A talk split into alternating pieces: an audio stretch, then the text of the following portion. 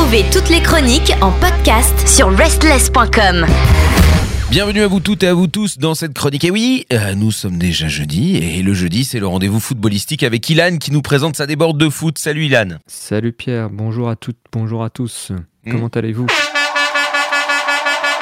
Alors, c'est le début des playoffs en NBA. C'est euh, voilà la, la phase finale de ce championnat américain de basket euh, est enfin enclenchée. Et alors on en est où? Parce que j'avoue que j'ai pas du tout suivi. euh, ça, je, Eh je- ben, c'est le, premier tour. Euh, écoute, tu veux que je te fasse les Je vais te faire les qualifiés. Comme Ah oui, comme ça, on le sait qui sera est- content, on sera au, au courant de tout. Bah, et puis Alors. les gens toujours une petite équipe euh, favorite et j'en suis sûr que euh, les équipes que les Mm. Français aiment bien sont présentes. Écoute, euh, pas tant que ça, parce que Ah. j'imagine que l'équipe la plus populaire en France, à mon avis, c'est euh, plutôt les Chicago Bulls et les Los Angeles Lakers. Les Ouais. Bulls euh, qui sont euh, déjà euh, éliminés Ah. et les Lakers qui sont là pour le moment. Donc on a Golden State qui est l'équipe de San Francisco qui était favorite mais qui est pour l'instant menée 2-0 dans sa série face à Sacramento. Mhm. Ensuite on a bon, donc les Lakers dont on a parlé qui sont face à Memphis, les Grizzlies, Oh, les euh, Grizzlies. un partout. Oui. On a l'autre équipe de Los Angeles, les Clippers, qui affrontent Phoenix. Ils sont aussi à un partout. Après, dans l'affrontement entre l'équipe du Minnesota et l'équipe de Denver, il y a 2-0 pour euh, Denver qui est favori. Mhm. Et là, on arrive un petit peu plus euh, sur les favoris, je dirais. Euh, on a Philadelphie qui mène 2-0 face à l'équipe de Brooklyn. Mhm. Boston qui mène 2 à 0 aussi face à l'équipe d'Atlanta. Donc euh, là, deux équipes favorites pour le titre, que ce soit Boston et Philadelphie. Après, on a Cleveland qui affronte l'autre équipe de New York, parce que Brooklyn c'est à New York, mais il y a une autre équipe qui s'appelle les New York Knicks, où il y a un. Français d'ailleurs euh, qui joue euh, qui joue pas beaucoup. D'ailleurs. Euh, donc Cleveland face à New York, pour le moment il y a un partout, mais c'est pas des équipes euh, qui sont prédestinées à aller très très loin forcément. Et après le duel, je pense qu'il va être le plus intéressant à suivre, ça sera l'équipe de Milwaukee face à l'équipe de Miami. Mhm. L'équipe de Milwaukee qui a terminé en faisant, je crois, une, sur la saison régulière, un record de victoires, il me semble. Je crois qu'ils ont enchaîné 17 victoires consécutives. euh. D'accord, donc, ils ont euh, assuré eux quoi. sont largement favoris, mais pour le moment, il y a un partout dans la série. Et c'est un petit peu la série euh, la plus relevée pour le moment. D'accord, alors juste petite précision parce que j'avoue que j'ai complètement perdu pied là-dedans. Là, c'est off cette série-là, ça se Alors joue ça, là. des- ça, c'est les huitièmes de finale. Ouais. Donc, tu sais, ça se passe en 7 matchs. Le premier arrivé à 4 D'accord. a gagné. D'accord, ok. J'avais oublié euh, cette règle, mais oui, oui. Voilà. Donc euh, comme ça, il peut pas y avoir euh, d'égalité. Euh, donc des fois, on va pas jusqu'au 7 matchs parce que s'il y a une- un 4-0, ben écoute, euh, voilà. Oui, ça semble 4-0, évident. ben, Ok, ouais, ouais, non, mais c'est intéressant. C'est une règle qui est, alors je, je veux dire originale pour nous qui aimons le foot, hein, en règle générale. Nous, on n'a pas ça. On a des matchs aller-retour. Et en parlant des matchs aller-retour, et ben c'était les matchs retour de ce quart de finale de Ligue des Champions cette semaine. Et donc, on connaît désormais les qualifiés et on connaît même les prochains matchs à venir. Ça sera au début du mois de mai. Donc, euh, Manchester City hier soir a fait match nul face au Bayern Munich un partout. Donc Manchester est qualifié parce qu'ils avaient gagné 3-0 à l'aller. Euh, L'Inter a fait match nul face au Benfica, l'équipe portugaise 3 partout. Ah. Euh, c'est l'Inter qui est qualifié. Ah ouais, d'accord. Le Real Madrid est allé s'imposer 2 à 0 à Chelsea, euh, sachant qu'ils avaient gagné 3 à 0 à l'aller déjà, donc ils sont ultra qualifiés. Ils ont écrasé, ouais. Et Naples a fait un partout contre le Milan AC, et c'est le Milan AC qui est qualifié. Et donc on aura un, affrontement 100% euh, milanais en demi-finale, donc euh, l'Inter euh, Milan face au Milan AC. Énorme. Et l'autre demi-finale, ce sera les deux favoris, a priori, le Real Madrid face à Manchester City, mais un seul ne pourra aller qu'en finale. Mais donc c'est un peu une finale avant l'heure entre ce Real Madrid et Manchester City. Ouais. Euh, à savoir que le Real Madrid qui a écrasé Chelsea, euh, pardon, c'était 2 à 0 à l'aller et 2 à 0 au retour. J'ai dit 2, 3-0 et 2-0, c'était deux fois 2-0. Mhm. Euh, Chelsea, il me semble que c'est le quatrième match de Lampard sur le banc et la quatrième défaite consécutive, euh, sachant que c'est déjà le quatrième ou cinquième entraîneur de Chelsea. Est-ce qu'il va arriver à voir le bout de la saison euh, en restant en activité euh, sur le banc de Chelsea Rien n'est moins sûr. Ok, bon, euh, bah, on verra bien. En tout cas, ça va être un match qui va être suivi, c'est sûr et certain, ça par contre. Ouais. Et déjà, ce qui est assez euh, notable, c'est que parmi ces quatre équipes en demi-finale de Champions League, quasiment aucune n'est en passe de remporter son championnat local. Ah oui. C'est-à-dire que le Real Madrid est très largement devancé par Barcelone dans le championnat espagnol. L'AC Milan et l'Inter Milan sont devancés par Naples dans le championnat italien. Il n'y a que Manchester City qui est deuxième en championnat anglais et qui pourrait revenir sur le premier Arsenal. Mais bon, ça, ça se jouera euh, jusqu'à euh, la fin de saison, euh, un duel à couteau tiré entre l'équipe de Londres et l'équipe de Manchester. Eh bien, ça, je suppose que tout le monde suit avec beaucoup d'attention ces championnats d'ailleurs, hein, parce que c'est des équipes qui. Ah bah, ont- le championnat d'Angleterre, c'est quelque chose. hein. En termes d'intensité, euh, c'est un peu plus dynamique et un peu plus, un peu plus agressif aussi, non? Ouais, euh, c'est assez costaud, ouais. On va dire qu'il y, a- qu'il y a de l'engagement. C'est comme ça qui Mais euh, ouais, c'est très très chaud, surtout que je, il me semble que Chelsea, dans leur championnat, ils sont même pas dans les 10 premiers du championnat. Donc euh, voilà, c'est pour dire un peu le niveau et dire aussi le, le marasme dans lequel s'enfonce Chelsea. Il y a eu euh, Thiago Silva, euh, ancien joueur du PSG, qui est désormais joueur de Chelsea euh, depuis quelques années, qui est le capitaine, qui s'est exprimé en interview et qui a fait euh, des remontrances à demi-mot sur La le recrutement euh, exubérant qu'avait effectué Ah oui, oui, Chelsea en disant qu'il n'y avait pas assez de place dans le vestiaire pour tous les joueurs euh, Oh, merde. Avaient recrutés. Ils sont trop nombreux.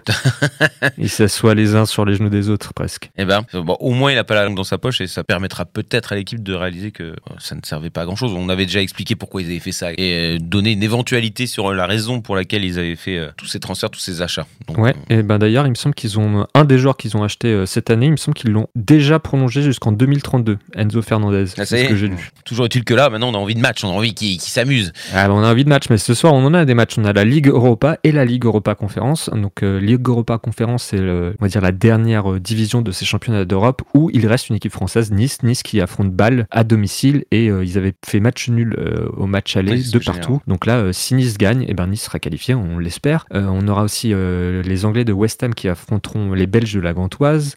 Qu'est-ce qu'on a d'autre comme match? En Ligue Europa, on, bah, on a des très belles affiches. On a Séville qui reçoit Manchester United et le Sporting au Portugal qui va affronter la Juventus de Turin. Ah bah oui, on avait aussi déjà. Petit euh, AS Rome Feyenoord Rotterdam, euh, c'est pas mal. Ça va tacler. Bon, bah écoute, ça c'est ce soir, hein, ça c'est tous les matchs qu'il y a ce soir, ce Ça, jeudi soir. ce soir. Euh, donc le match de Nice, il sera à 21h. On espère pour le dernier représentant français euh, qu'ils euh, se qualifieront. Bah oui, évidemment. Et on a eu, euh, bah, on a eu des matchs de Ligue 1 ce, ce week-end. On a eu euh, le PSG euh, qui était euh, en balance, qui pouvait euh, se faire rattraper par euh, l'équipe de Lens qu'ils affrontaient. Et ça n'a pas été le cas parce que le PSG s'est imposé 3-1 dans un match euh, quand même pas de tout repos parce que Lens a pris un carton rouge en tout début de match et euh, ils ont encaissé 3 buts en première mi-temps et en deuxième mi-temps ils ont quand même réussi à marquer un but et à en encaisser aucun en jouant en 10 contre 11 donc on peut féliciter euh, Lens qui n'a euh, rien lâché euh, même malgré son infériorité euh, Mm. numérique sur le terrain. Au moins ils ont fait le match. Voilà. Mais après, bon, le PSG maintenant euh, s'envole euh, presque définitivement en tête de, de ce Ah bah championnat oui. de Ligue 1. Et puis après, ça va être la bataille derrière pour avoir la deuxième place entre Marseille, Monaco et Lens. Tu vois bien qui, toi, euh, ceux qui allaient en seconde? Euh, moi, je suis un petit peu, tu vois, comme euh, Poulidor. J'aime bien les seconds. Oui. Et euh, enfin, pour la beauté du geste, j'aimerais bien que Lens finisse second parce que Mhm. Lens, c'est une équipe quand même qui est revenue en Ligue 1 il y a seulement deux années Ouais. et de les voir euh, si haut dès leur euh, c'est leur troisième saison je pense consécutive en, en Ligue 1 Oui, ce et ils ont fait mérité. euh, je sais plus sixième et quatrième ou quelque chose comme ça et donc là de les voir franchir encore un nouveau palier c'est pour une fois qu'une équipe conserve un entraîneur pendant plusieurs années consécutives et là bon, on en avait parlé mais l'entraîneur il a été nommé aussi manager donc il a un peu plus euh, les mains libres pour Oui. euh, faire euh, son recrutement et construire une équipe comme lui l'entend. Donc ça, je trouve ça beau. Et donc pour récompenser cet effort-là de Lens, qui n'a pas non plus un budget pharaonique, je trouverais ça beau qu'il finisse second. Après, toutes les autres équipes derrière méritent également. Non, bien sûr. Quand je demande ça, c'était juste dans le cœur et dans l'idée, pas non, dans la. c'est pas du tout ce que je pense. J'ai juste pas envie de me mettre les Marseillais à dos, Pierre. Oh, allez, un petit l'OM quand même. Je sais que tu les adores chez l'OM. mais j'ai rien contre l'OM, j'ai juste peur d'eux. Ok, bah moi je fais un grand coucou à tous mes amis qui sont fans de l'OM. J'en connais quand même beaucoup vu que je suis du côté de Marseille à l'origine. Alors, sinon il y a. On en connaît tous beaucoup. J'ai même envie de dire, on en connaît tous trop. La Ligue 1 reprendra euh, ses droits dès demain avec un magnifique Angers PSG. C'est le dernier contre le premier. Donc euh, on va voir. On espère euh, peut-être un festival de buts. Angers qui s'est euh, quand même réveillé dernièrement parce que je crois qu'ils avaient enchaîné un truc comme euh, 15 matchs sans victoire. Aïe. Ou même truc comme 15 ou 13 défaites consécutives. Donc Ah, ils sont euh, très très très très mal partis. Ils sauveront pas leur peau. Mais bon, ils se rebiffent un petit peu. euh, et après, qu'est-ce qu'on aura comme affiche? On aura Lens-Monaco qui sera une, une très belle affiche. Ça, sera Top. demain. Enfin après-demain, pardon. Mhm. Le 22. Et pour finir, on aura euh, un Lyon-Marseille. L'Olympico, ça, ça risque, ça risque d'être pas mal parce que Lyon, euh, bon, ils ont presque plus rien à jouer cette saison, euh, même s'ils faisaient que des victoires, peut-être qu'ils pourraient accrocher une place européenne. Mais euh, là, ils commencent à prendre la sauce Laurent Blanc euh, du côté de Lyon. Eh oui, ça. Marseille, dire, eux, ils veulent leur deuxième position, donc euh, voilà, pourquoi pas, tu vois. Ça va se battre. En tout cas, ça va être un. Normalement, ça devrait être un beau match. Sachant que tu vois, les trois derniers matchs de Lyon, ils ont gagné les trois derniers matchs. Ils ont gagné 1-0 face au PSG, 3-1 face à Rennes et 2-1 face à Toulouse. Donc ils sont sur Ah, ils une, sont chauds. une bonne lancée euh, Ouais. du côté de Lyon. Bon, bah, très bien. Bah, c'est comme tu dis, la sauce commence à prendre et, et on lui souhaite euh, bien sûr beaucoup de, de réussite euh, ainsi qu'à l'équipe. Ah, il, il est dur hein, quand même. On l'a vu en interview euh, Ah ouais, sur il est rude. certains de ces joueurs, euh, ces jeunes prodiges. euh, Il, il les ménage pas.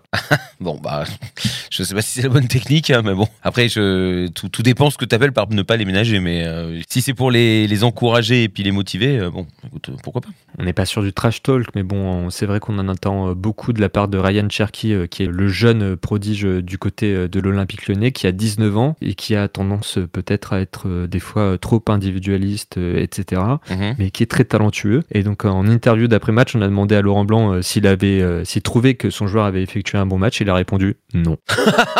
Ah oui, c'est vrai que c'est un peu rude. Bah, après, il a expliqué pourquoi. Il a dit que, euh, voilà, il a dit qu'il avait encore beaucoup de progrès à faire, mais c'est vrai que comme euh, tout le monde l'encense, que peut-être que quelqu'un lui remette les pieds sur terre et Oui. le pousse euh, à travailler plus, parce que on peut être bon et prodigieux à 19 ans, euh, il y a quand même euh, des progrès à faire. Oui, et puis mentalement, si tout le monde lui dit que c'est un héros, euh, forcément le melon, et puis après, du coup, il, enfin, il s'isole, quoi. Enfin, il, il, il joue seul. héros, t'es le plus beau, t'es le plus fort. Hum, bon, jamais personne qui m'a dit ça, puis ce sera pas toi le premier. Et puis moi, j'ai déjà le melon, t'inquiète. Qu'est- D'autres choses à dire Euh, sur cette actualité euh, euh, pour le moment, euh, du côté de l'équipe française féminine, ça a l'air de bien se passer. Elles sont très contentes des nouvelles méthodes euh, du nouveau sélectionneur. Oh bah, forcément. J'espère que la capitaine euh, s'entend bien avec lui, parce que sinon, ce serait dommage. Ça, ça serait dommage. Ah oui, Ah. si, on a, j'ai quelque chose. Tu sais que donc l'ex euh, sélectionneur euh, Corinne Diacre euh, demande euh, Ah oui, du coup des indemnités euh, euh, et les indemnités c'est pas un petit peu parce qu'en en fait elle demande euh, la fin de son contrat en indemnité, mais elle dit aussi que son contrat euh, n'est pas équivalent à ce que touche Didier Deschamps euh, du côté euh, de l'équipe masculine et que ça devrait parce qu'il n'y a pas de raison que les salaires soient différents entre euh, le sélectionneur de l'équipe de France masculine et féminine. Donc elle réclame 6 millions d'euros à la fédération.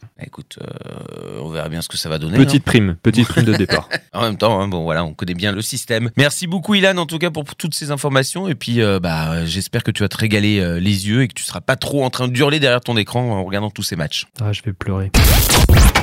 Toutes nos émissions et chroniques sont maintenant disponibles sur vos plateformes de podcast préférées. Spotify, Deezer, Apple, Amazon. N'hésitez pas à vous abonner.